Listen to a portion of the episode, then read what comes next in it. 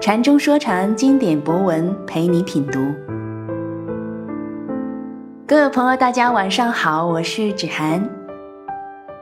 看到上期内容后，名叫小妍的朋友说，禅师心中的大同世界，无论贫富，都悦且好礼。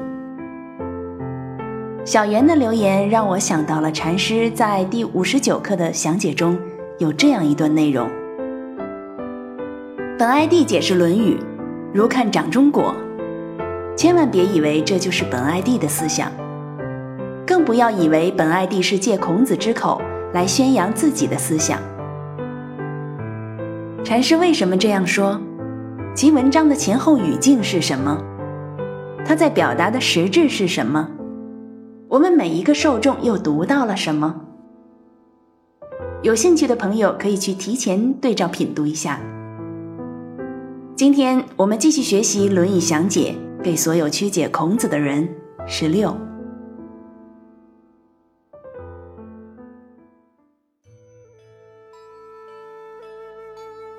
子曰：“齐一变至于鲁，鲁一变至于道。”详解：这一章很奇怪，仿佛毫无来由。齐和鲁。俩诸侯国，怎么齐一变至于鲁，鲁一变至于道的折腾两遍，就和圣人之道搭上界了？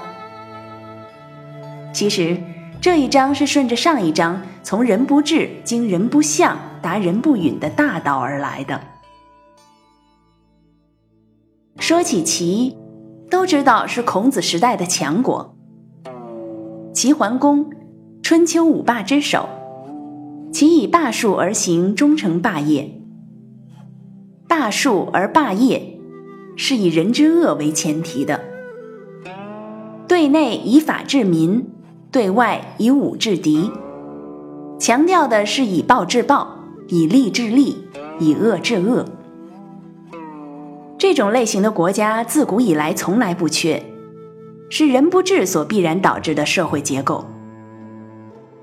这种类型的国家在当代依然被视为最先进的、必须效仿的对象。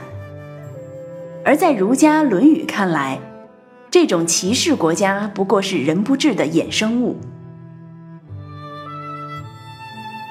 人不治的世界，人之恶是一切行为的前提。在当代经济社会里，扒掉一切伪装，唯一的动力就是人之私欲。利益是经济社会里最高的准则，法律是为保障各种利益而存在的。但在儒家看来，恶只能引发恶，治恶以法只能是权宜之法，诱人以利只能生人以怨，只能使得贫而产、富而骄的人不治状态愈发严重，直至不可救药，然后。玉石俱焚，再死灰复燃的重新开始，人不治所惯有的恶性循环。为转化这种人不治的贫而产、富而骄，要打破贫而产、富而骄的恶性循环，就有了其一变至于鲁，企图通过改变以恶为前提的霸术而霸业的骑士国家模式，一变为鲁氏国家模式。何为鲁氏国家？鲁国在孔子时代是打着以仁以德治国的典型，号称传承着被孔子当成典范的周公之仁德。以仁以德治国，强调善的力量，对于一个习惯以恶为前提的人不治世界是不可想象的。相比骑士国家模式。鲁氏国家模式的出现是一种进步，所以才有“其一变至于鲁”的说法。但在人不治的世界，以善为善，标榜其善，往往使得所谓的善成为伪善，成为另一种恶。而当时的鲁国，虽然打着仁德的旗号，但在孔子看来，这只能是假仁假德。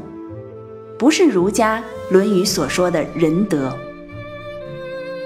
而当这种假仁假德成为一种新的意识形态，以此形成一个新的阶层后，贫而产、富而骄的局面依然会出现。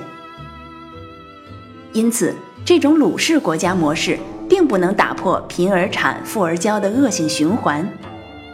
这种鲁氏国家模式依然只是人不治世界的一个变种。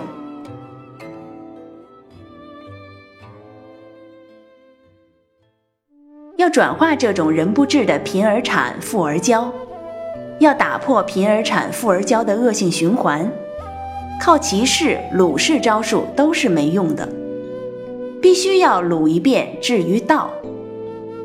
何谓道？就是从人不治经人不相达人不允，最终成就圣人之道。人不治的世界以善不生为相。因此，要对之不相，去掉善不生之相，从而扬其善。人不治的世界以恶不灭为相，因此要对之不相，去掉恶不灭之相，从而成其恶。在人不治的世界，扬其善，成其恶，就是不相其贫富诸相。只有这样。才可能达到人不相的贫而无产，富而无骄。